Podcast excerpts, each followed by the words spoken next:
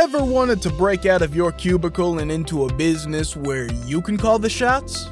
You Break iFix is looking for passionate self starters interested in a franchise opportunity in the booming electronics repair industry. At You Break iFix, we help reconnect people to the devices that they rely on so that they can get back to what matters most. This is a big responsibility, and from the moment you join our family, our franchisees are provided with the resources and support to bring affordable and convenient electronics repair to your community. Did we mention that with amazing partners like Samsung and Google, You Break iFix franchisees also have access to the highest quality parts and personalized training out there, as well as specialized tools? It's true. And it's also easy to visit youbreakifix.com forward slash franchising and learn more about your big break at your very own You Break iFix. Mayday, mayday, going down. Ellos nos observan. Houston, we have a problem.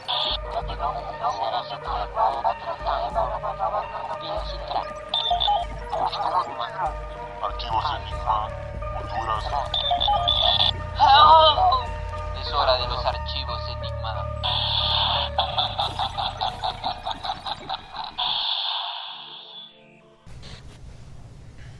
Hola amigos, bienvenidos una vez más aquí al podcast enigmático Craziness, Archivos Enigma. ¿Cómo están Darío, Irma? Hoy tenemos un tema bien interesante.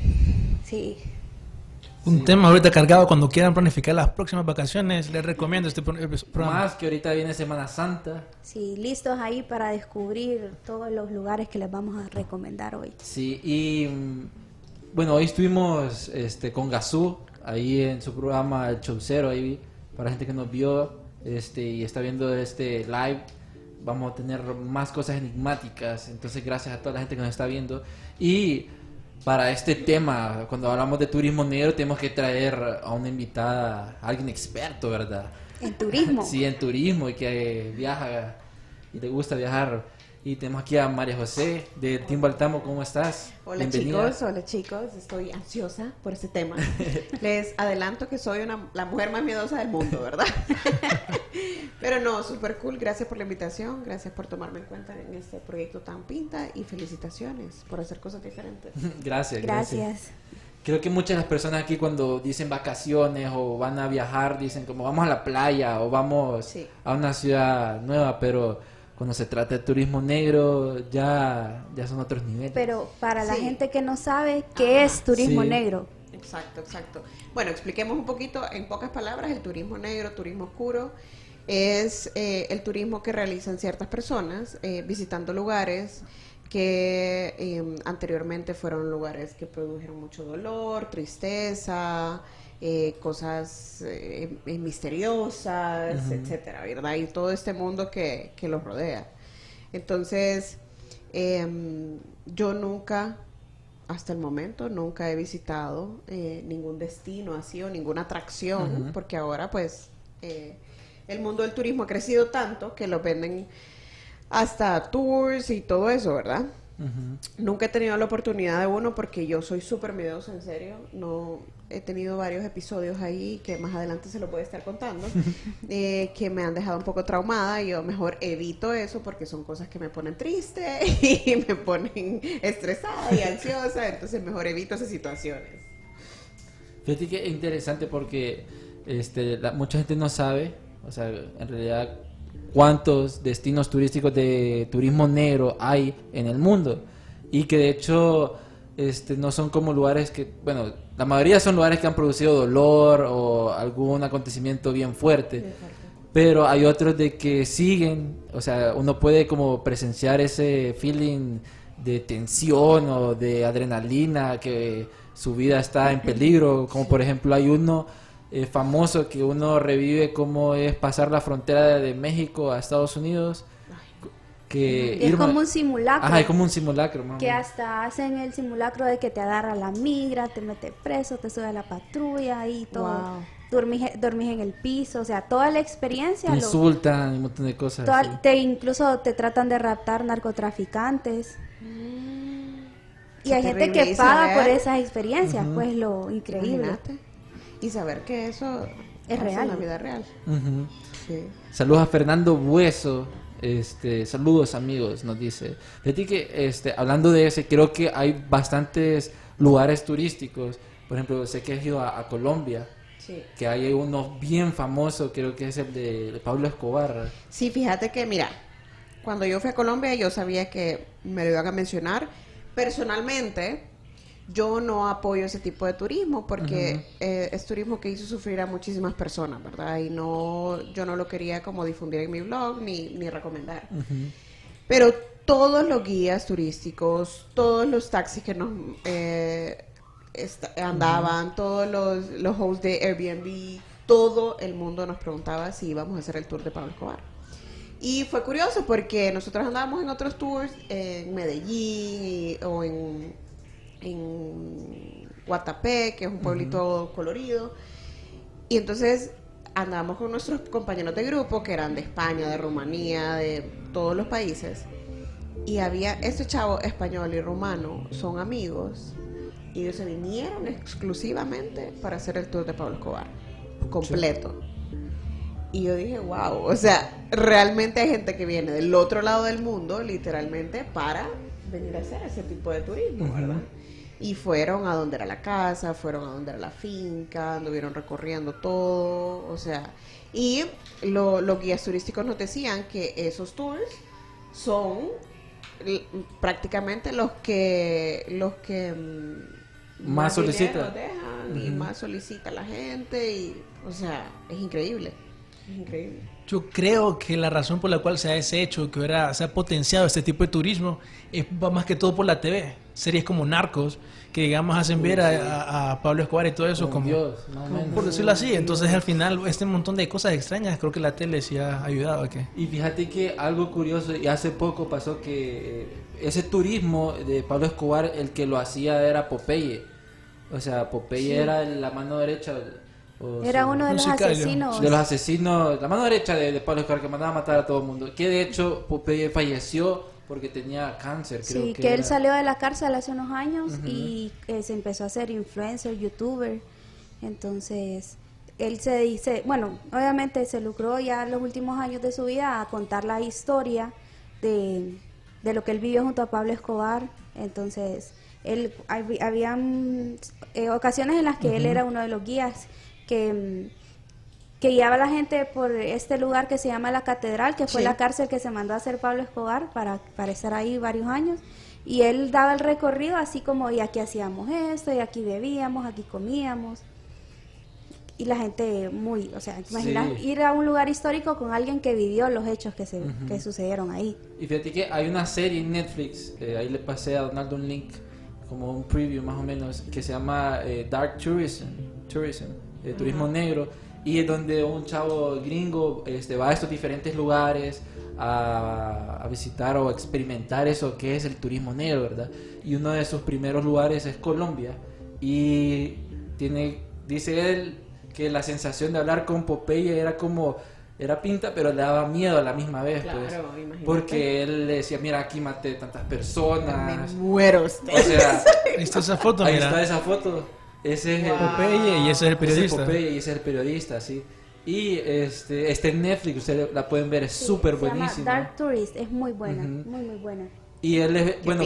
Popeye explicaba así como aquí se hacía como eh, la orgía con, con bastantes mujeres y los llevaba a un lugar, unos metederos y toda la gente hacía como, bueno, al final eh, de- dice que tiene como un- una actuación más o menos como él mataba a las personas, así. Y ahí Popeye sale así, como mira, y dispara una, una pistola de, de de mentira, no sé si es de verdad. Y dice, sí, así fue y todo eso. Y el, el periodista está así como todo asustado, ¿verdad? Sí. Y la gente lo mira como, sí, pero es Popeye y acá". Y ahí es donde él explica como, pucha, una persona que mató a tantas personas, ¿cómo es que la pueden ahora glorificar, pues? Sí, sí, fíjate, y eso, eso, fíjate que toda la gente te habla eh, de Pablo Escobar como una persona que le hizo tanto daño a Colombia y todo eso, pero también que ahorita eh, eh, a mí me, me chocaba eso en la cabeza, como que está tra- atrayendo tanto turismo Sí. que tienen que exponerlo, pues. Sí, y en el caso de él también hay algo muy curioso que creo que hay un pueblo, que es una, un barrio que se llama Pablo Escobar, que la gente de ahí, escuchamos testimonio de un muchacho que dice, como yo no lo voy a querer si la casa en la que yo vivo, él se la regaló a mi abuelita. Entonces, él en su comunidad sí era como, como se lo ha llamado, ¿verdad? Un Robin Hood, que él daba mucho a los pobres también. Sí. Entonces, dentro del, mi- dentro del mismo Medellín hay mucha gente que lo recuerda con cariño. Claro. Sí. Sí, por ser el comportamiento promedio de... Aquí nos están saludando varias personas. Este, Marisa Suazo, saludos Irma y a todos, nos dice. Dana Rico, saludos y éxito, chicos, gracias. Fernando Javier Mendoza, saludos. Si tienen preguntas para Majos, pueden decirle qué lugares enigmáticos has ido. Ay, Creo que este, ¿cuál, de todos esos países, si nos dices como una lista más o menos de los países que, que has ido para... Mira, para- he ido a Colombia, de América he ido, bueno, Estados Unidos, eh, Guatemala, El Salvador, Honduras, Nicaragua, Costa Rica, Panamá, Colombia, Perú, República Dominicana y ya, de América. de América. Y eh, he estado en Europa, en Alemania y en Israel, y eh, en, en- en en Israel. Mencionabas que en Alemania y en Europa ahí se mueve bastante esto del turismo. Fíjate negro. que sí, bueno, eh, hablando con ese chavo de, de Rumania, él me decía que el mayor tour que ellos venden es el de Drácula. O sea, yo le me dice, no te puedo explicar la cantidad de gente que va a Rumanía solo para hacer el tour de Drácula. Y yo, como que wow, o sea, que. Y igual en, en, en Europa, en Polonia, todos esos campos de concentración, ponerle, yo no sé cuál sería el feeling de estar adentro. Sí, lo que yo les comentaba fuera del aire, que yo tuve la oportunidad de, ir, de, de estar en Israel. Yo soy católica, entonces em, estuve en Nazaret y tuve la oportunidad de estar en la Basílica de la Anunciación. Y yo entré a ese lugar y yo no sé, algo sintió mi cuerpo, pero les digo, o sea, era una vibe eh, diferente, Ajá. diferente, eh, obviamente positiva, ¿verdad? Porque yo sí soy devota de, de- de la Virgen. Y ir al cuarto de la Virgen y aquí, aquí es donde el ángel le anunció a María y todo. O sea, yo no pude parar de llorar durante todo el tour.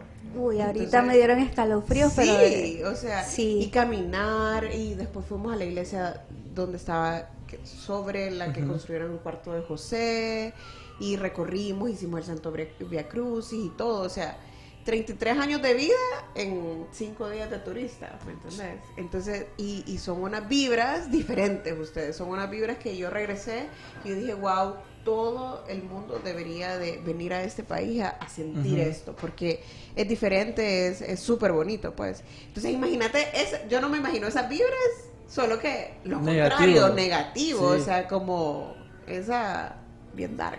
Pero, ¿Vos crees que sea más como un morbo de la gente? Eh, O sea, ese- tener ese sentimiento así como de la muerte o vibras raras.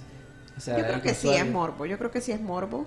Eh, como mencionaba Irma, que uno tiene como, digamos, regresando a Pablo Escobar, como que uno lo, lo tiene como Dios y todo, y vamos a conocer. O sea, yo miraba como la gente compraba camisetas de Pablo Escobar y, y que tenían las frases que decía él. O sea, realmente es un personaje en Colombia. Y yo dije, wow, ¿cómo lo pueden eh, admirar tanto si le hizo tanto daño no solamente a, a- a Medellín, sino que a todo un país? Y cómo Colombia fue tachado eh, por eso, pues entonces es raro, es raro y, y a veces me, me, me choca en la cabeza, como les mencionaba, pero, pero bueno, hay, hay gente que sí le gusta y que sí le gusta Y practicar. pagan tipo de bastante. O sea, la vez pasada yo estaba escuchando, Darío, que era 100 a ci- a 200 dólares más o menos solo por entrar a una, a una casa y estar unos 15 minutos en una habitación más o menos. Me muero usted. Y Ay, que la habitación era tenía cosas raras. Sí, es que está ese aspecto, digamos, como moral, de si este tipo de turismo es bueno o malo. Que Está como, por ejemplo, el caso de Ausch- Auschwitz, el campo de concentración, en donde literalmente pasó algo bien triste y hay personas tomándose selfies. Entonces uno dice como el contraste de, o sea, no parece correcto. Pero lo cierto es que la humanidad siempre se ha, eh, digamos, ha tenido un interés en la muerte. Cosas como los sarcófagos hoy en día, los egipcios, aún así la gente los va a visitar, pues está relacionado con la muerte. 100%. Creo que también hay un aspecto que no siempre es como así, solo con el morbo. Está, por ejemplo, el aspecto, la historia que nos comentabas ahorita, que está, digamos, el aspecto de apreciación espiritual, lo de Cristo, ¿me entendés? Mm, sí. Que vos podés ir a ese lugar y puedes sentir estas emociones y todo eso, pero es con otra intención, no ella es con el morbo. Está también, por ejemplo, en la época del oscurantismo, los peregrinos viajaban para visitar tumbas y lugares de martirio religioso. Entonces los martirios religiosos es otro aspecto, pues, pero también podemos decir que está más o menos relacionado. Sí, ta- también lo crean como para ten- eh, revivir ciertas experiencias o tener que el visitante tenga recuerdos de lo que una vez pasó ahí, pues. Creo que también, este, eh, creo que hay un libro, no me acuerdo, Pablo Coelho, el de El Camino del... El peregrino. el peregrino que visitan diferentes lugares y tienen estas diferentes experiencias. Entonces, también está en la parte religiosa, pero también hay como otros lugares, como creo que todos han escuchado cuando el World Trade Center, Sí. todo el mundo va ahí. Ay, eso es otro, ustedes. esa- esas vibras ahí. Uno Yo va a nunca he ido. chillar. Ay, ¿Vos- no, vos has ido? Yo, sí, fíjate, la última fue en junio del año pasado, creo que estuve ahí. Y tienen un museo donde te ponen un video. De lo que pasó. Wow. O sea, es como que. Igual, es otro lugar donde no puedes parar de llorar. Ver el, el memorial que le hicieron, que le ponen una rosa a toda la gente que estaría cumpliendo años ese día. O sea, es como. Imagínate regresar al, al lugar de los hechos y, y- y recordar ese momento, que espantoso. O sea, tanta gente que sufrió, tanta familia que todavía, pues, ¿me entendés? Y y lo irónico es eso, pues que un montón de gente sufrió y es el tercer lugar que aparece en TripAdvisor como recomendado para ir allá a hacer turismo, pues, Pucha, en Nueva York. Sí, un dato también que hablábamos con Darío antes del programa es que hay un tour en la Plaza Dili, que fue el lugar donde asesinaron a John F. Kennedy. Nosotros tenemos un episodio muy bueno, en lo personal mi favorito, sobre el asesinato de John F. Kennedy. Y ese lugar es un lugar turístico también en, en Dallas. Hay un señor que hace un recorrido como de seis horas que él no tanto lo hace, se nota que no tanto lo hace por el dinero, sino como por la pasión de contar como su versión. Y él te dice, la comisión Warren eh, no es cierto, de aquí habían tantos tiradores, aquí habían más, que la CIA, que la mafia. Entonces es, mm, es algo bien, bien cool para él y él te hace el recorrido en un carro, no, no recuerdo cuál es el, el modelo del carro que iba John F. Kennedy, pero él te lleva ahí, te sienta como en el asiento donde iba él y todo, y te cuenta. Son seis horas en las que él no para de hablar sobre eso. Y se nota que más, más allá de turismo, él como que quiere compartir sus teorías sobre lo que sucedió. Pero fíjate que lo que vos mencionabas, Darío, que son otras emociones. Digamos, ahorita que yo estuve en New York, yo soy súper fan de John Lennon. Y entonces hay un memorial de John Le- de The Beatles y, y, eh, y- y en Strawberry Fields, en el Central Park. Sí, sí, sí. Y está el edificio Dakota, que fue donde mataron a John Lennon. Entonces todo el mundo quiere ir al edificio Dakota. Y yo fui pues también, porque yo dije, ajá, entonces es otra emoción, no es, sí es tristeza, pero no es como con morbo, relacionado con morbo, sino como que quiero ir a ver dónde vivía y, y todo, pues. Sí, Para, para sentir... eh, Sí, como, como, como, como decía, como volver a sentir algo que ya pasó. Ajá. Cuando sos fanático de un artista, más que todo, pienso yo, lo haces como algo como retribución, pues como para agradarlo, como Kurt Cobain, cuando se suicidó. Él, o sea, él también es famoso el, el hotel donde pasó eso, entonces... Ah, igual la casa también, Graceland, de Elvis, en Memphis, es muy es un museo en honor a él. Fíjate que, este, o sea, hay tanto, hay tantos lugares y que hay mucha gente que dice que, pucha, que, que pinta sería ir ahí o experimentar eso. Este, creo que en Honduras posiblemente tengamos, se puede hacer turismo negro y No creo- se ha explotado. no se ha explotado, que eso es lo que queremos en Archivos Enigma. Sí. Este, y hay uno que creo que Irma sabe más porque creo que o han estado enfrente de la casa de Santa La casa en las Santa afueras de. Santa Rosa. de Santa Rosa, en la, sí. en la carretera que se dirige a la entrada. Sí. que di- que hasta ahí fue TV Azteca, creo que Ahí fue yo- ah, Univisión, bueno, fue Univisión, HCH. Exacto, varios que han pasado, tratado de pasar la noche ahí y no pueden hacer. Vos nos contabas o que estuviste ahí Yo afuera. solo estuve afuera y yo dije, Neles. Hell no, me voy de aquí. Pero ¿sabes quién sí entró y estuvo adentro un rato? Mr. Hombre, no sé si lo han escuchado, Ah, sí, sí, Hombre sí. youtuber. Y él subió un video a YouTube de todo lo que grabó y me dijo que sí full escucharon todo y escucharon pasos y escucharon, o sea, que sí full y que se fueron porque les dio miedo, pues. Sí, es que hay, son lugares, a saber qué fue lo que pasó ahí, qué sucedió, que dejó tanta vibra negativa. Y eh, algo curioso de ese, de ese tema, es, bueno, de ese lugar, es que esa casa está entre los predios que es propiedad de la diócesis de, de Santa Rosa. Es- ese, es- ese terreno es, es- es propiedad de la iglesia. O sea que para ir ahí, hay que creo que eh, tenés que pedir permiso, Permiso. ahí con, con ellos para poder entrar. Fíjate que eso como mencionabas ahorita, que a veces tal vez habrán escuchado ustedes, algún lugar abandonado en donde se dice que se escuchan cosas.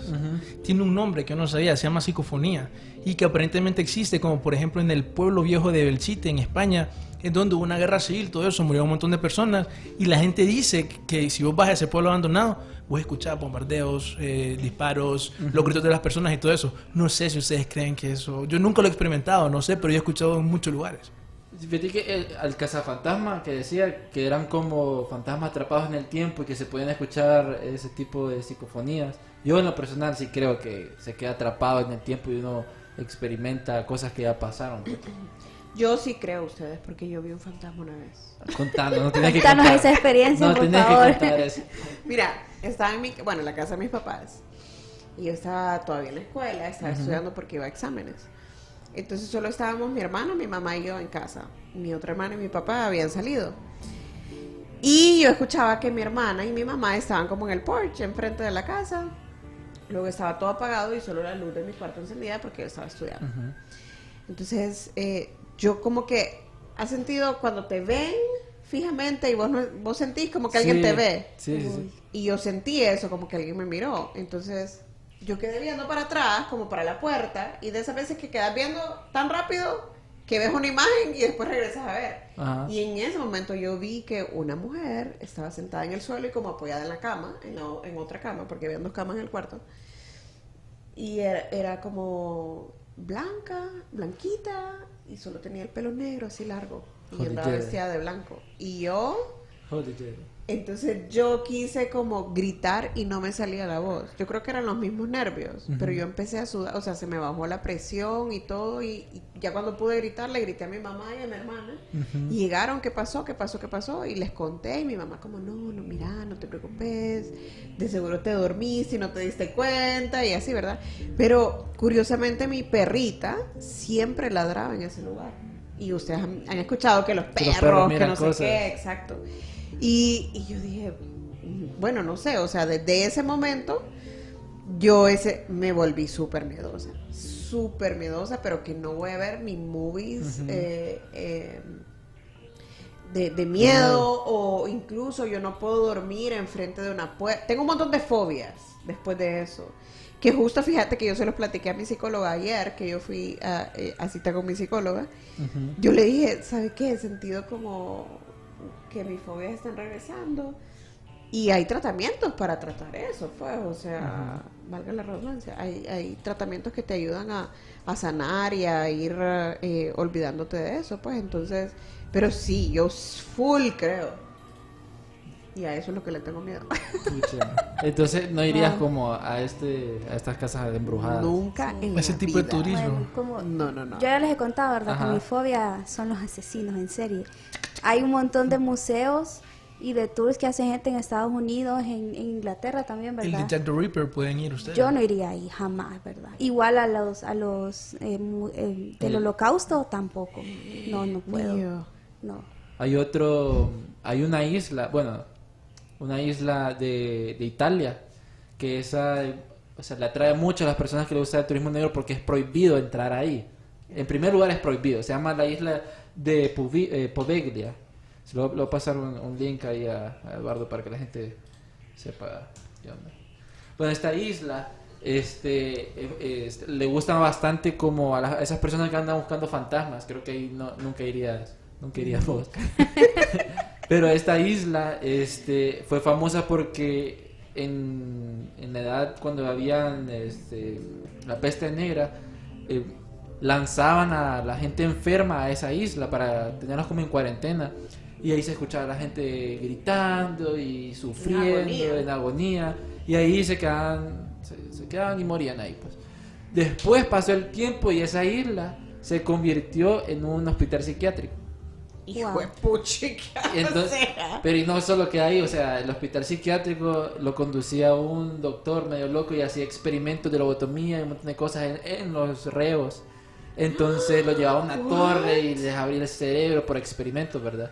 Entonces se dice en la historia que el director quedó como loco porque miraba como los presos que él ya había matado y que lo seguían y él se tiró de la torre y se, se mató, ¿verdad? Entonces Wow. al final esa, ese lugar psiquiátrico quedó como abandonado. Este, ya se imagina cuántos muertos van ahorita, ¿verdad? Después querían vender ese lugar, querían vender ese lugar a una familia y para rentarlo y todo eso, la familia fue un día y salieron corriendo porque dijeron de que los habían como ar- aruñado y un montón de cosas así.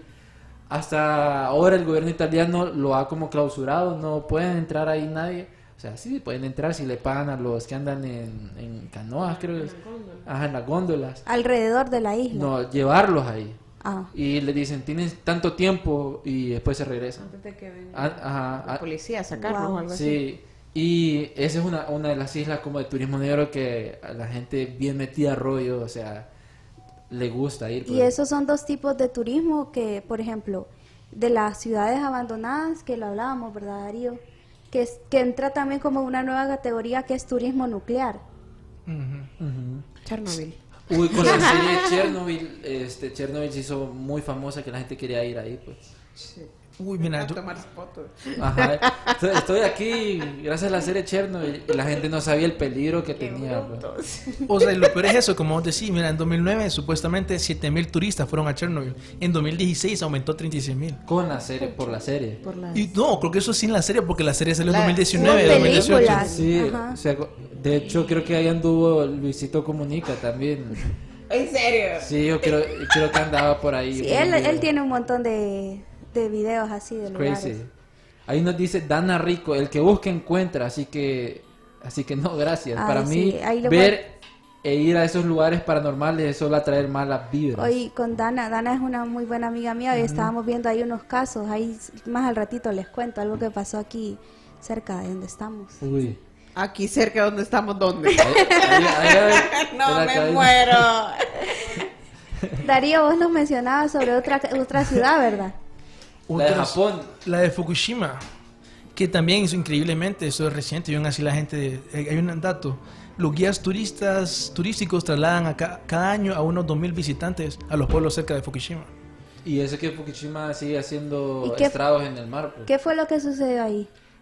Un, un, un- un terremoto que ocasionó una falla en el- un reactor nuclear y que Ajá. eventualmente se, se esparció el- la radiación y por eso la ciudad es abandonada ahora. Imagínate que... Lo que me sorprende es cómo duran los guías turísticos, pues, porque la radiación es mala y los manes regresan cada año. Sí, ¿Cuántos tours, verdad? Fíjate que hay, hay otro este, lugar, creo que sería interesante que María José fuese como se aventurara a algún turismo negro, hiciera un live o una historia ahí, no sé. Pero hay uno que es en London, en el London Dungeon de Inglaterra, que este fue inaugurado en 1974 en el centro de Londres. El Dungeon es una de las principales atracciones turísticas de Londres, que recrea varios eventos históricos sangrientos y macabros de la ciudad. Siempre, siempre la parte sangrienta. Lleva a los visitantes a un viaje a través de mil años de la historia de Londres, donde se reúnen con los actores que actúan como algunos de los personajes más infames, infames, infames de Londres, incluido el asesino en serie que el Jack el Destripador. Sí, que le- Hay un tour ahí que puede ir por todos lugares donde mató a las prostitutas y todo eso. Y es de noche, solo es de noche. Ay, no. Te, te sale así, No voy yo. ya personificado, hermano, todo. No, o sea, solo es un tour, es de noche. Aquí nos pregunta Marisa Suazo, visitar lugares donde se puede experimentar encuentros sobrenaturales cuenta como turismo negro. Claro. Sí. Uy, sí, los lugares embrujados, hay varios. Hay, por ejemplo, ahorita le va a pasar un video a Donaldo de un supuesto de estos hoteles. Hotel Menger, que creo que está en Estados Unidos, no me acuerdo, en Texas, que fue un antiguo hospital utilizado en la guerra civil, y que la gente dice, o sea, es famoso porque la gente dice, "Ey, aquí yo he visto un fantasma. Entonces en ese video no se mira nada, pero, o sea, si vos mirás y tomás en consideración que Ay, no, eso me da miedo. Ver esa cámara que se está moviendo.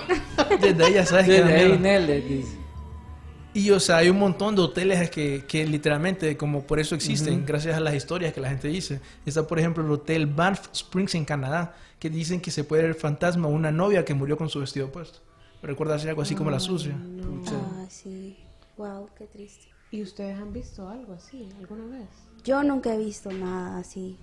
Así como No paranormal. es como que quiera, ¿verdad? Ovni- A mí una vez me, pare- me pareció ver a mi abuelo que falleció, pero como era alguien cercano a mí, yo sentí su presencia, pero como era alguien cercano a mí, no me dio miedo, más bien lo contrario. Esa tal vez una, ha sido una de las experiencias, o por ejemplo, una vez nos sucedió de que nosotros vivimos en la casa que era de mi abuelo. Entonces, eh, su velorio fue ahí, bueno, la casa al, al lado, se construyó al lado. Entonces su velorio fue ahí donde, en la casa que, donde él vivió y murió, ¿verdad? Entonces nosotros compramos unas candelas con un aroma como a, a flores, a- como al- a azucenas, algo así, ¿no? Un olor bien particular. Entonces justamente un año después, que era el aniversario de su, de su muerte, nosotros salimos al patio y se sentía ese olor como que si acabamos de encender esas velas. Se sentía. Pero como les digo, no ha sido algo feo porque es alguien, o sea, mi abuelo, pues alguien al que yo, a quien yo amé. Entonces no, no esta No sensación de, de que algo malo me va a suceder, sino que es como un recuerdo, por así Sí, decirlo. Pero sí, sí tengo eso bien grabado. Que nunca, nunca había escuchado, no, no me he puesto a investigar sobre olores, ¿me entendés? Porque esa vez fue ese olor de esas candelas que nosotros, y lo sentimos todos en la casa. Como cuando lees las flores o rosas que dicen que anda la Virgen cerca, algo así. ¿En serio? Sí, ¿Qué a- pinta? A mí me han dicho eso, pues que cuan- cuando, Puede uno. Ahora por todos lados. que cuando uno de la nada huele a rosa o, o flores, no me acuerdo, es porque la Virgen anda cerca. Eso es lo que me han dicho. Pero ahí, ahorita que Semana Santa se viene, este, ¿ustedes creen que hayan lugares como raros que la gente pueda visitar y que no contaminen las playas? Así como que la gente solo va a las playas, pues, solo va a las playas y lugares en ruinas como Copán ¿no? O Aquí en lugares. Honduras, como decimos, Sí, para que la gente visite. O en Centroamérica. Enigmáticos. Sí, o un lugar que no En sea... Honduras casi no. Ay, Ah, es cierto. ¿Cómo que se llama ese pirata? Morgan. Jack Jack Sparrow. Nos dice nuestro productor que en Trujillo hay un, hay un cementerio donde está enterrado un pirata. Ahí sería cool. También hay un, hay un, en el fuerte de, ay, ¿cómo se llama? Gracias. De Santa En el fuerte de, de Trujillo. de Trujillo, no recuerdo cómo es que se llama, hay un, una cárcel, hay un calabozo. Y hay escritas cosas ahí Sí. de la gente que estuvo presa. Ahí. Bueno, aquí en la penitenciaría también. sí. En También. la antigua penitenciaría. Bueno, incluso nosotros cuando hicimos el programa en vivo desde el MIN, ellos hacen este evento que lo hacen todos los años, muy bueno, por cierto. William Walker, el William pirata que se enterrado en Trujillo. Eh, hacen un evento que se llama el Museo de Noche. Por si ustedes no saben, el MIN fue el primer hospital general de Honduras. Mire, yo, así como dice Majo, yo a un hospital, a un antiguo hospital, no sé, yo creo que esa es la, no sé, no puedo decir que no iría, pero me da miedo, eso sí me da miedo. A mí los hospitales me dan miedo. Sí, a mí Y también. mm, A mí todo me da miedo. el MIN... ya, lo vamos a llevar con el Casa Fantasma entonces. El MIN, era, el MIN hace ese evento que hace el Museo de Escuras y hacen eso de que te asustan y todo. O sea que si hay cosas que incluso Gasú hoy nos está diciendo de los túneles del centro. Sí, no me... O sea, yo sabía que hay túneles, pero no sé si se puede entrar todavía. Hay que averiguarlo. Hay que averiguar. En el MIN dicen que asustan también ustedes en la noche. ¿Qué era lo que salía en el MIN? La- una niña Una niña. y un gato ahí que siempre dicen que no envejece y no muere y no sé qué. Así que ahorita estoy eh, en... Ahorita encontré como estas playas, o sea, la gente que le gusta viajar, ir a las playas, este... Que so- dicen que están embrujadas o están eh, malditas. Que es esta playa de Xiao Liu Xiu. Eh, está situada en una pequeña isla al sur de Taiwán. Este, Taiwán tiene el coronavirus, tiene... Sí. Probable, lo más seguro. Después vamos a hablar de eso. la leyenda cuenta que tras la caída de la dinastía Ming, un rico comerciante y su hija que huían juntos con sus sirvientes de los disturbios que asolaban parte de China, intentaron esconderse en una de las numerosas cuevas que hay en los acantilados cercanos. Pero sus perseguidores les alcanzaron y los masacraron a todos. Varios siglos después se dice que los tripulantes de un barco holandés que naufragó en la isla también se refugiaron en sus cuevas, pero perecieron por el hambre. Se dice que hay más personas muertas en esa isla que vivas. Sea como sea, las leyendas locales advierten de que es mejor no acercarse a esas cuevas, que los fantasmas de los fallecidos moran en ellas y que quien se avecina en su interior no vuelve a, la ver, no vuelve a ver la luz del día. Wow. Ahorita Es que como, ahorita, perdón, ahorita Ajá. que hablas de esta isla, es la que estaban mencionando, que es la isla que tiene una tribu ahí súper... eh, Ah, que, que mató a un pastor. que que- mató a un pastor que quiso llegar a evangel- en Ecuador. Jim Elliot, eh, que él, él- bueno, estuvieron mucho tiempo, incluso se mudó con su familia y otras personas a Bolivia, creo que fue. Parece que es Bolivia o Ecuador, no recuerdo, pero uno de esos dos países. Eh, él quiso llegar a evangelizar esta tribu y, es de la isla Sentinel del norte. Del norte. Ajá. cabal. y que, no a- han, que no han permitido el- la entrada Contacto- a ningún desconocido. Tecnolo- ni sí, tecnología. ni él nada. intentó llegar y le, bueno, intentar y llegaron como a la orilla de la isla y a los que llegaron los mataron con lanzas. Con lanzas a flechazos. Se- Sería interesante como meter un dron o algo ahí para ver qué, qué, qué es lo Hay, que pasa. hay fotos, si te metes a internet. Hay fotos de... Tomadas de helicóptero, Tomadas de helicópteros y eso. Para... Creo que sería mejor un dron. Un dron le empiezan a adorar. ¡Ey, Dios! No. O, o se lo bajan. Un dato también es que en, en el cementerio de Trujillo, no sé si se acuerdan que nos contaba Axel, extracámaras, Axel Sí, Somerset, que hay una mujer embalsamada. En el cementerio de Trujillo, no, el cementerio de Amapala. Ah, sí, que hay una mujer este, que se mira que está embalsamada en una tumba en, en la cima. Un mausoleo, sí, en Amapala. Para, por los que si quieren ir a esos lugares, ya saben, ¿verdad? Es- Eh. sería interesante ir a, a ver qué Sí, es como también aquí hay lugares, por ejemplo, Orocuina en Choluteca se dice que es como el pueblo de los brujos, es una, ¿En serio? una creencia, sí. ¿Vos has escuchado eso, Majo? ¿No? De Orocuina, que es como el pueblo Sí, sí, de los sí. brujos. Sí, sí, sí. Que hay Y mucha Lama gente que... también. pla- Y Lama, eso lo hablábamos Santa también. Bárbara. No he ido. De brujería. y- Sí, y Lama es donde se encuentra el pozo. Que pasar por ahí es Heavy. es heavy, sí. Uy, en Santa Bárbara, bueno, en, en La Paz también se dice que se practica mucho la brujería. Solo es de investigar un poquito. Cuando nosotros fuimos a la montaña de los siete colores, entonces te vas. Eh, ¿Dónde estábamos nosotros? En Cusco. Sí, en Cusco. Y ah, eh, tenés que agarrar carro e irte eh, un recorrido de tres horas y media. Pero es súper lindo el paisaje, ¿verdad? Entonces nosotros íbamos despiertos viendo todo. Entonces pasas por como siete, ocho pueblitos, ¿verdad? Y cada pueblito se dedica a algo. Es como un pueblo un producto. Entonces, este pueblo hace tejas, este pueblo eh, eh, distribuye los cuy, este maíz, este papa. Y había un pueblito dedicado a brujería. Pucha. Y nosotros como, ¿qué? Me dice el guía, ¿quiere ir? Es bien místico el pueblo. Y yo le digo, no, pasemos más rápido. más bien". Aquí, pues, despertar, no sé. sí, imagínate, es que es... Ay, ahí están moviendo cosas. Pero sí, o sea, hay lugares, por ejemplo, hay unas tu- hay unas unas tumbas en París, creo que son, que hay un montón de calaveras, o en Praga, no me acuerdo eh, cuáles son. Creo que la, la tétrica iglesia de las 40.000 calaveras, a 90 kilómetros de. Praga, en la República Checa. Que eso sí es el mero turismo negro, pues. Está los cementerios y todo eso, como el cementerio de Pere Lacaille, no sé, de francés, que es el- literalmente el cementerio más visitado de París y es porque hay un montón de personas famosas, digamos, enterradas, como Frederick Chopin, John de La Fontaine, Yves Montand, Oscar Wilde o Jim Morrison. Ese también como un gran aspecto del turismo negro.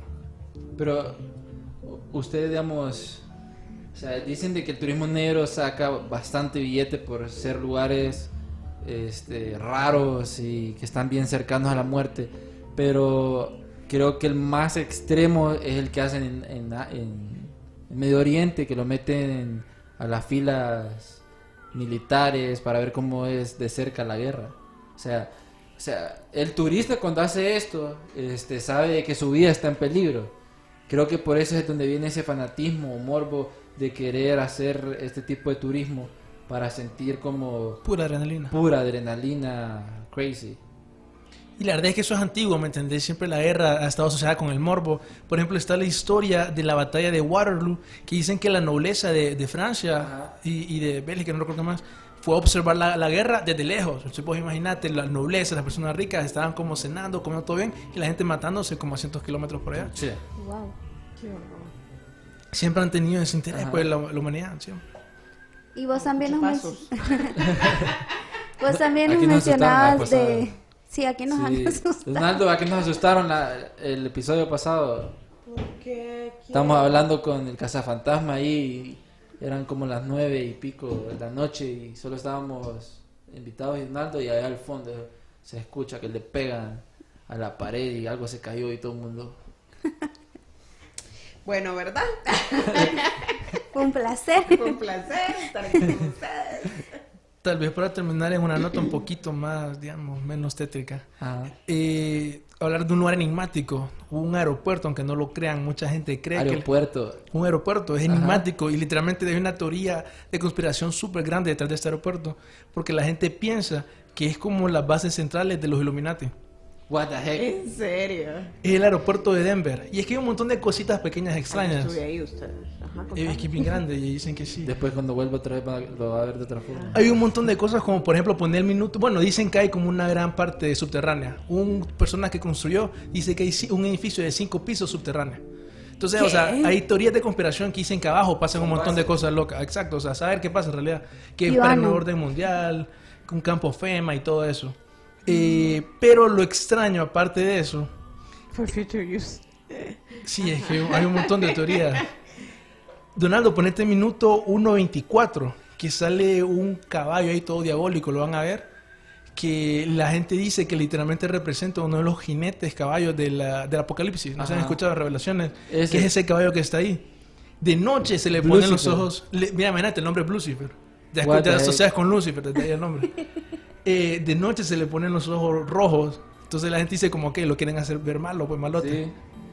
Y dicen que supuestamente eh, este caballo mató a una persona, le cayó encima cuando lo estaban construyendo. La gente dice que fue un tipo de ritual. Quién sabe, esos son puros rumores. Wow.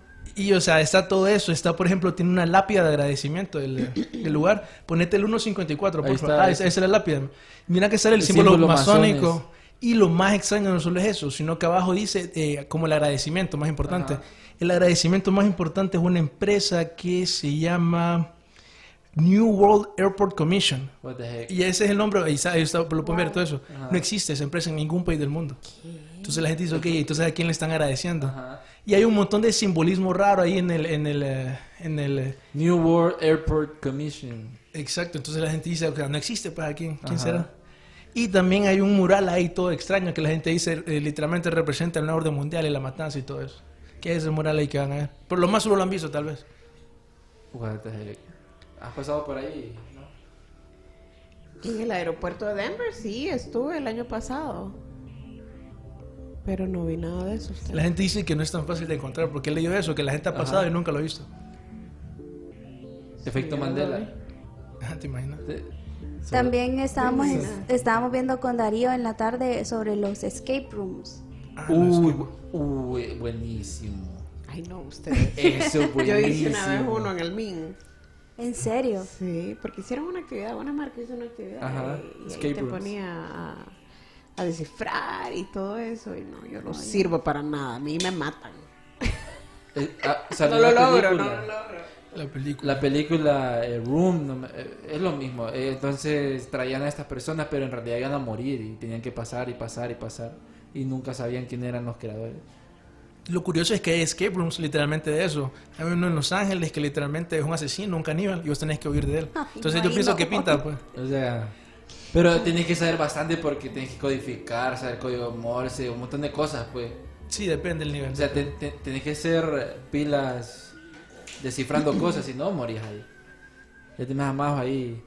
Sí, y, y, y ahí ves como el interés de la gente. Yo no sé si ustedes vieron eh, no sé si me voy a salir un poquito del tema, pero eh, esta curiosidad de la gente por saber qué pasa, digamos, eh, hace, creo que el año pasado, el año antepasado, se hizo viral un tweet de una chava que dijo, me encontré un celular en la calle, eh, en un parque, creo que era en España.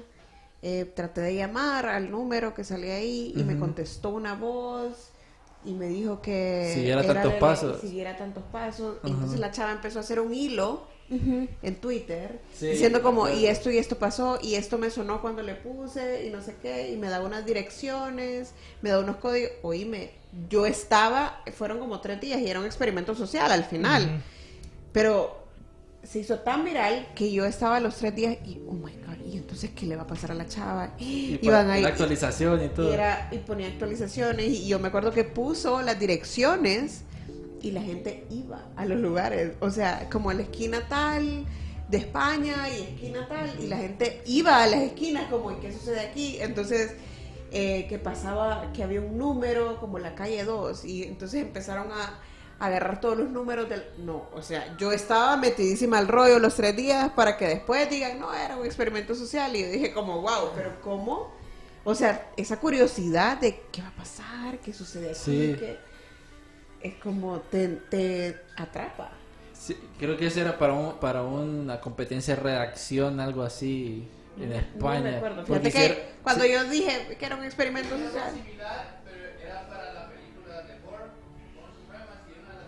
Del The Bourne, ajá. Eh, Ah, ajá. ah, sí, sí, sí, esa era otra. Sí, con Matt sí. Damon que hizo algo parecido. Sí. Ajá. Ajá. Hace tal cosa, no pregunté. Sí. Qué heavy ustedes. No, y eso la verdad es que es el futuro del marketing, o sea, es conocido como juego de realidad alternativa y que hay un montón de casos de personas, de compañías que hacen pro- eh, publicidad, propaganda y todo eso. Así, haciendo un juego, una historia, hey, mataron a una niña que no sé qué, y al final es una empresa como de, de- de Ajá. papel o algo así. Ajá. ¿Qué? Y es bien interesante, y utilizan, o sea, Qué hasta inteligencia artificial y todo eso. Wow. O sea, súper elaborado, que la gente tiene que ir a un lugar y lo tiene que poner en internet, y si no, no avanzan y nunca se descubre al final lo que pasa. Muy parecido a lo de Zika. Eso dicen alguna gente que fue un juego de realidad alternativa. No ¿Ah, sé lo si, qué? Zika, no sé si tal vez eso.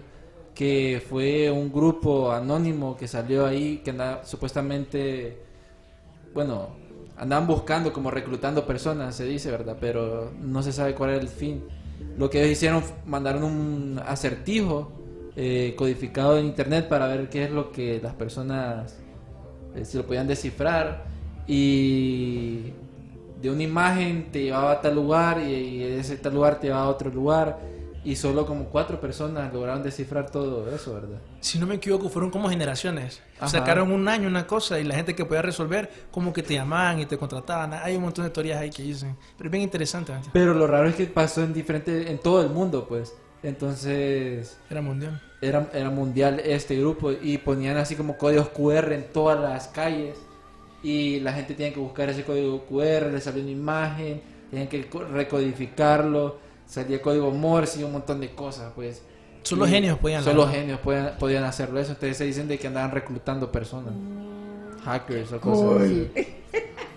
A mí no me cayó. Qué bella. Qué risa. Fíjate que hay, hay como... Este, yo quiero que más unos diga como en estos viajes que has hecho, o sea, porque sabemos que el Timbo al Tambo, o sea, primero quiero que nos explique cómo nació Timbo al Tambo, porque quiero que muchas personas que nos escuchan Sí. en México, Argentina, no conocen este proyecto. Pues mira, del Timbo Altamos un blog de viajes que nació de un viaje un que hice con mi familia, eh, que nos fuimos sin reservas, sin planes. Solamente nos metimos al carro y vámonos a hacer la ruta lenta. Y la hicimos ahí. Entonces, cuando andábamos buscando hoteles, nos daba la oportunidad de recorrer el pueblito, etcétera, y conocer. Y llegamos a lugares súper lindos. Bueno, es que hicimos la ruta lenca a nuestra ruta, porque Sí, también sí. fuimos al lago de Yoho, a Santa Bárbara, que no, no es parte de la ruta lenca, pero eh, llegábamos a hoteles lindísimos, llegábamos a los parques bellos. Entonces eh, fue como que yo dije, esta- este lugar yo estoy segura que no lo conocen mis amigos. Entonces empecé a tomar un montón de fotos y las empecé a subir a mis redes personales. Y dicho y hecho, mis amigos como, man, ¿dónde es eso en el lago? O sea, ¿qué, qué, qué estás haciendo ahí? Entonces em, yo dije, bueno, vamos a hacer una página de Instagram primero para subir fotos de Honduras. Em, elegimos del Timbo al Tambo. Fíjate que estábamos reunidos unos amigos. Yo les dije, quiero tener este proyecto de viajes. Y en una lluvia de ideas salió del Timbo al Tambo que no es un hondureñismo como tal, sino que lo conocen en toda la región centroamericana y en México como del Tingo al Tango. Entonces, em, bueno, me gustó el nombre, es una frase bien, bien propia y todo, ¿verdad? Entonces, empecé a subir todo, eh, fotos, luego abrí Facebook y luego abrí el blog y ya después empecé a trabajar con diferentes marcas patrocinadoras. Y a esto como que me obligó a hacer un poquito más profesional el, el proyecto, entonces ya empezamos a, a- a viajar más, a, a producir todo el contenido, ¿verdad? Entonces así fue como nació. Y hace, esto fue hace cuatro años y medio ya, en agosto cumplimos cinco años de estar viajando por Honduras. Y del Timbo al Tambo nos ha dado la oportunidad de estar en varias premiaciones, en varios viajes también eh, al exterior. Y pues eso nos ha permitido visitar varios países de la región.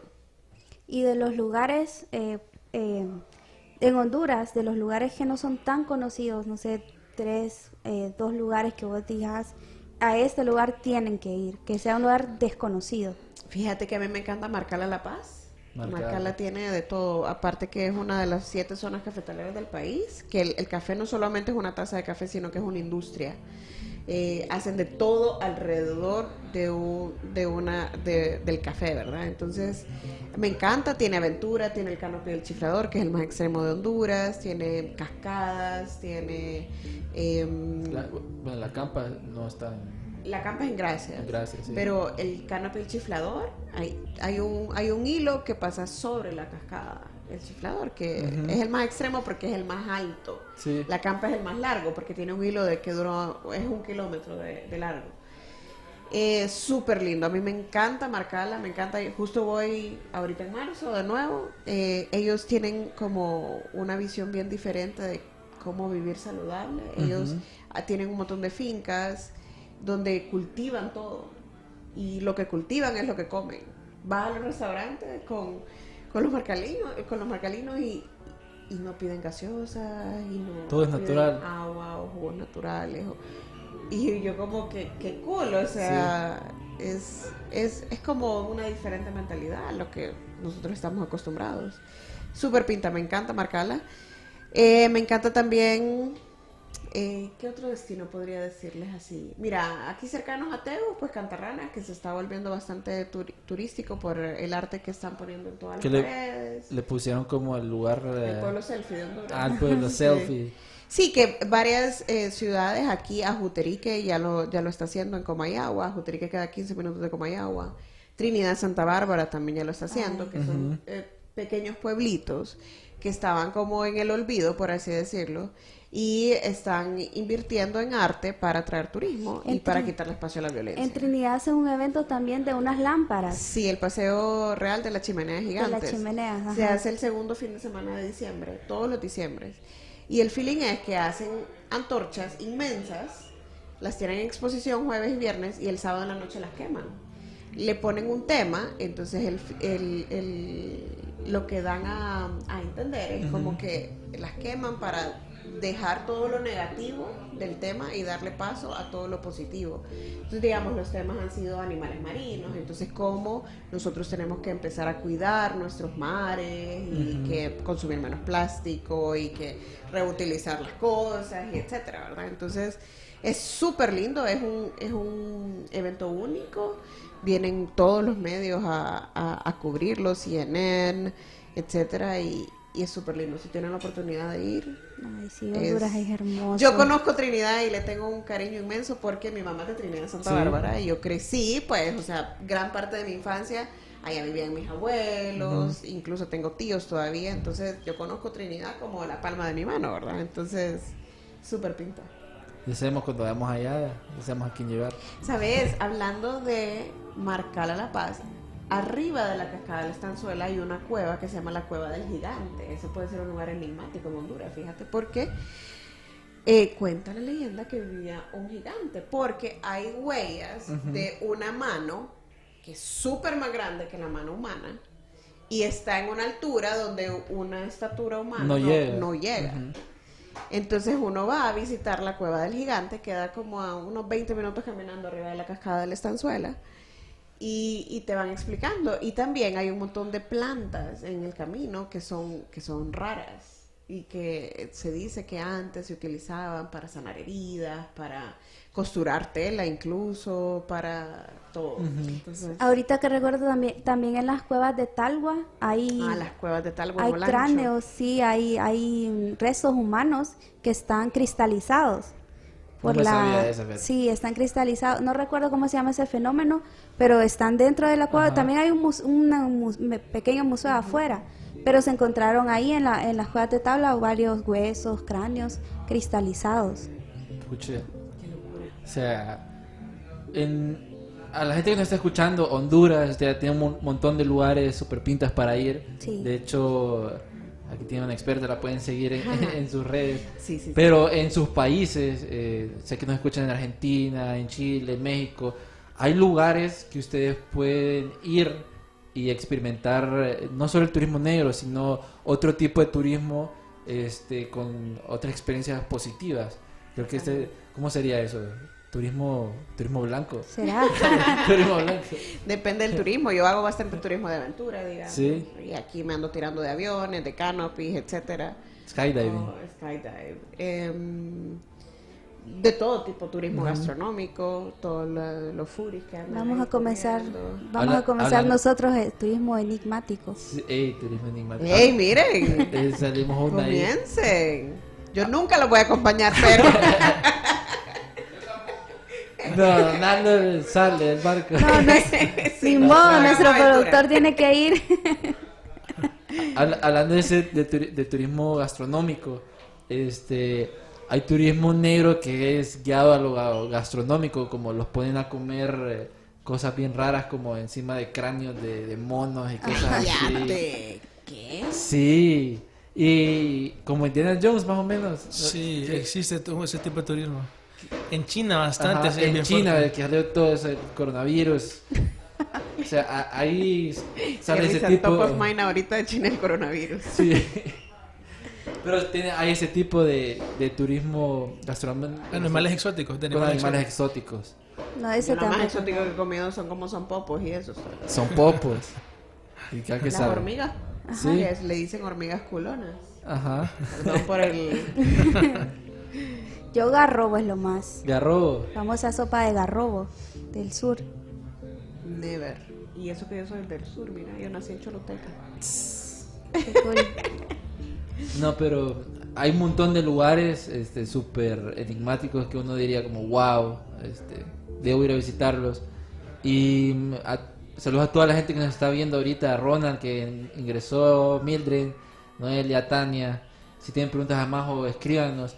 A la gente de Spotify, este, denle like y compartan porque para el próximo año podemos participar ahí en el Spotify Awards. Ay, qué cool. Sí. Me encanta. Por- para la gente que no sabe, Spotify Awards es- ahorita viene en marzo y premian a los podcasters y a los artistas de Spotify. Entonces todo todo mundo que esté dentro del área del podcast puede ganar porque son las personas, los usuarios que dicen quiénes ganan por medio de shares, likes y todo pinta. eso. Ah, pues sí, compartan ustedes. Like, like, share, Share. gratis.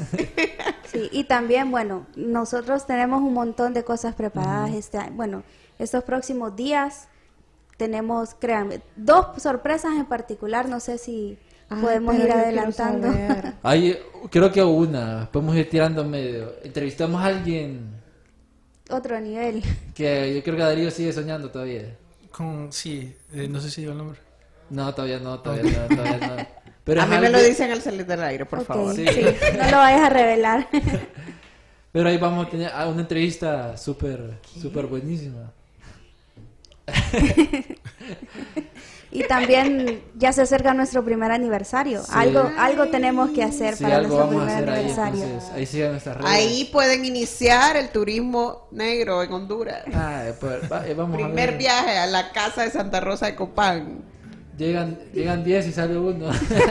No, miedo. Wow. No, pero gracias, Majo, eh, por estar aquí en el, en el programa Archivnismo. Un placer tenerte aquí Gracias a como ustedes por la invitación y por tomarme en cuenta. Ahí cuando tengamos otros temas, ahí te vamos a invitar. Con todo el gusto del mundo si no me dan tanto miedo. Visitas a lugares embrujados. no sé si quieres decir tus redes sociales para que la gente te siga. Sí, sí, miren, bueno, mi blog es del timboaltambo.hn. Ahorita está en remodelación, pero ya pronto eh, regreso. Todavía está live para que vean lo- los eh, anteriores, pero ya pronto vamos a darle un, un refresh. Eh, en Facebook me pueden encontrar como del Timbo al Tambo, HN. Esa es la fanpage. En Instagram tengo dos. Del Timbo al Tambo, que es para que vean mosaicos y paisajes hermosísimos de Honduras.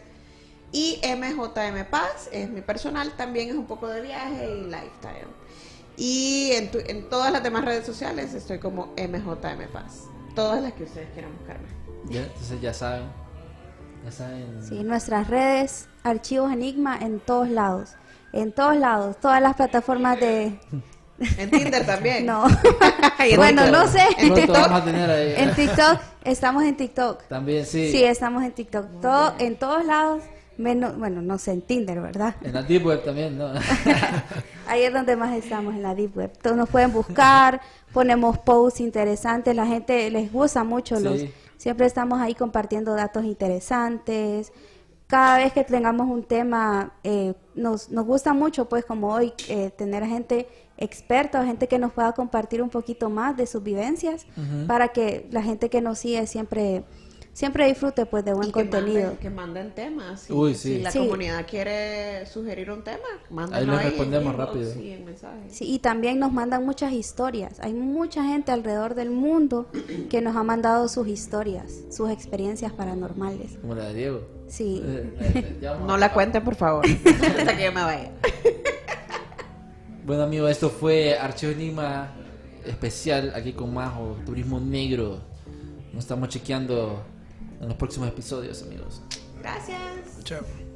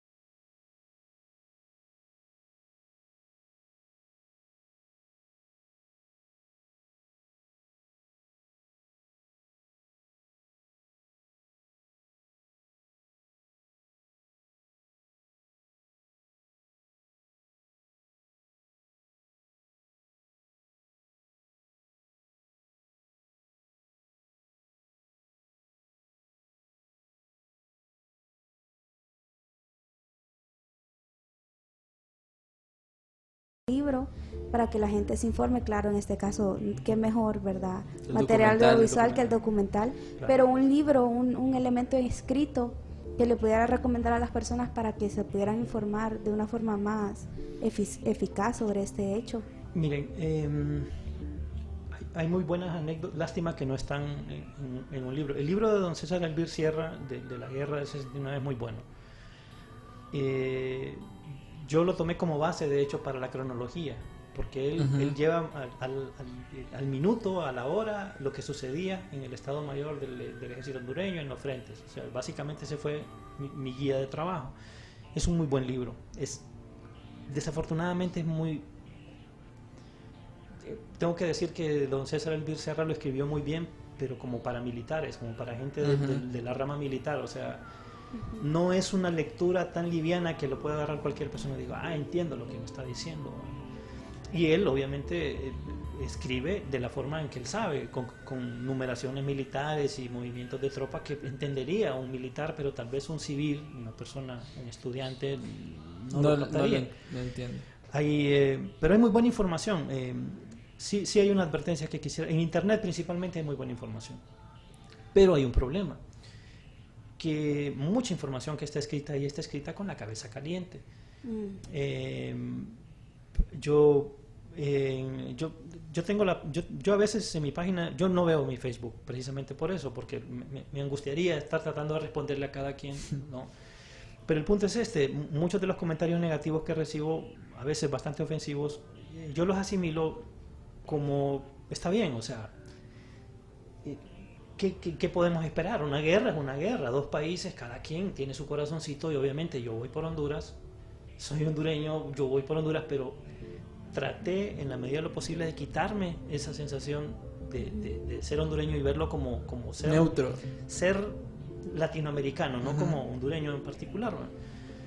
Eh, lo que pasa en Internet, porque hay mucha información en, en- en- en Internet, es que la escribe gente que obviamente po- antepone a su país al sentido común o a la razón a veces inclusive, ¿no? Y del, de eso al insulto es bien fácil, es tremendamente fácil. Y del insulto al odio es mucho más sencillo todavía. Entonces, eh, lo, que, lo que quería comentarles, por ejemplo, es que eh, el, el libro de Don César El es muy bueno, pero es una lectura pesada. O sea que yo, solo el que de verdad sea aficionado a la lectura y que de veras tenga la intención de saber al detalle cosas Como que... Las cosas que pasaron ya saben Si cómo yo hubiera metido todo eso en el documental, dura seis horas. Jue- pucha. Entonces no, no puedo, obviamente tuve ya están que elegir. advertidos. Pero, pero es muy buen libro. Eh, hay un libro muy bueno de, de Cepeda, el piloto Cepeda. Que se llama Lobo eh, pun- 0.5 Alto y Claro, que son los relatos Ujú. de él como piloto de combate, no solo en la guerra, sino que después. Y, Eh. y esto- estos detalles este, los vamos a poder ver en el documental. No sé si nos dice cuándo se estrena, cuánto tiempo va a estar correcto. para, para que la gente todo- sepa. Sobre todo a mí me gustaría que nos animara así como por qué no nos podemos perder este documental. Para ya irnos. Ok, eh, primero, ¿por qué no? ¿Por qué no? ¿Por qué no deberían dejar de verlo? Primero, eh, creo que es fundamental que empecemos a reconstruir nuestra historia. O sea, miren, eh, Honduras no empezó a existir desde la independencia. Honduras no empezó a existir desde el descubrimiento de América, el desembarco de Colón en Trujillo. no. Honduras existía desde mucho antes. Tenemos una historia muy rica, pero la tenemos dispersa, está, está suelta.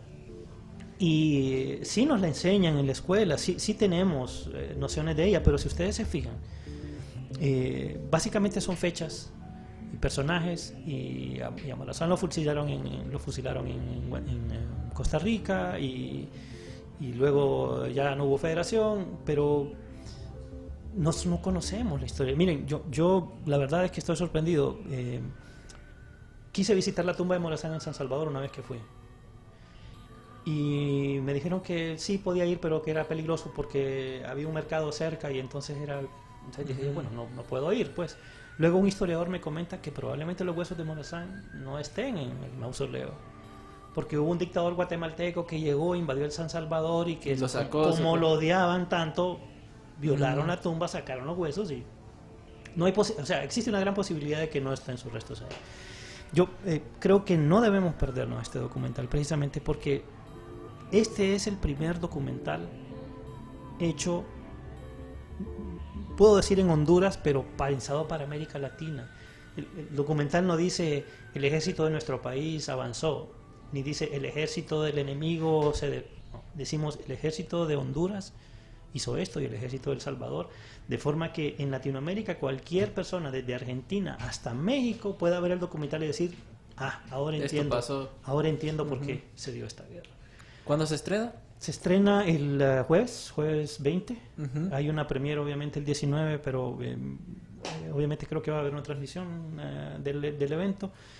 Eh, el jueves 20 está abierto al público en salas de cine en todo el país, técnicamente creo que hay eh, a través de las redes sociales se está comunicando en todas las salas del país, en Choluteca, en Santa Rosa de Copán. De hecho, yo voy mañana a Santa Rosa de Copán a la premier, lo cual va a ser interesante porque yo soy copaneco, entonces Sí. voy a estar de vuelta, o sea, tantos como raíces. 20 años de no estar en mi pueblo, entonces ahí me van. Ah, bueno. Para Eh, estar hasta el domingo. hasta el domingo. Domingo 23. Ujú, Eh, 20. 20, 21, 22, 24, 24. sí. Domingo 24. Bueno, entonces ya saben amigos, están invitados a este gran documental. Este y muchísimas gracias por estar aquí en Archivos Enigma, Walter. Gracias Sabemos que Alejandro se enfermó, después lo vamos a traer para hacer unas preguntas conspiranoicas. este, bueno, y estén muy pendientes del podcast, eh, Darío, porque tenemos eh, cosas especiales la próxima semana. Sí, siempre invitados, si vienen buenos invitados. bro. Sí, muy buenos invitados. Entonces, pilas amigos y nos estamos chequeando a la próxima. Esto fue Archivos Enigma. Buying a home can feel like navigating uncharted waters. Redfin agents can help. They'll answer your questions with honest advice so you know exactly what you're getting into. They'll also help you tour as many homes as you want and show you what it takes to make a winning offer. With a Redfin agent on your side, you can sail straight to your dream home.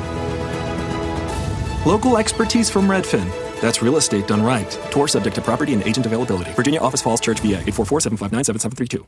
En Target, tu dinero vale más. Por solo 2 dólares y 69 centavos, deja tus manos limpiecitas donde sea con las toallitas Wet Ones. Manos limpias y una buena oferta. Lo que estabas buscando. Con las Target ofertas, siempre encuentras precios bajos. Los precios pueden variar.